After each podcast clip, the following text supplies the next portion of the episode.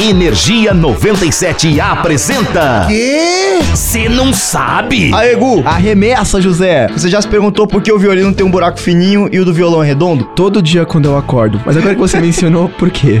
Então, se liga. Não sei se você já tentou fazer isso, mas você- se você simplesmente esticar uma corda de aço ou de nylon, cala, você vai perceber que o som que sai é bem fininho, bem difícil de ouvir. Então, isso acontece porque a corda vibra com muita energia, mas ela não consegue transmitir essa energia para as moléculas de ar ao nosso redor. Tá muito difícil, Gu?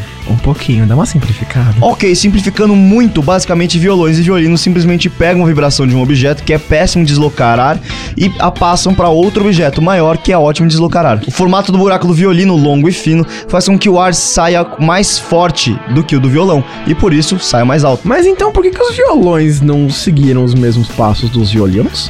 Porque os violinos eram instrumentos de elite cultural da época e tinham participações em grandes espetáculos. Mas tá, entendi. Aí, se você curte curiosidades bizarramente musicais, Porém, incrivelmente interessante, é só ficar ligado que a gente tá sempre por aqui. eu sou o Gustavo Fávaro. Eu sou o Zé Constantino, nós somos do Cê Não Sabe. me arranja um Eu violino. vou dar com ele na sua cara, Gustavo. Nossa, Shureg.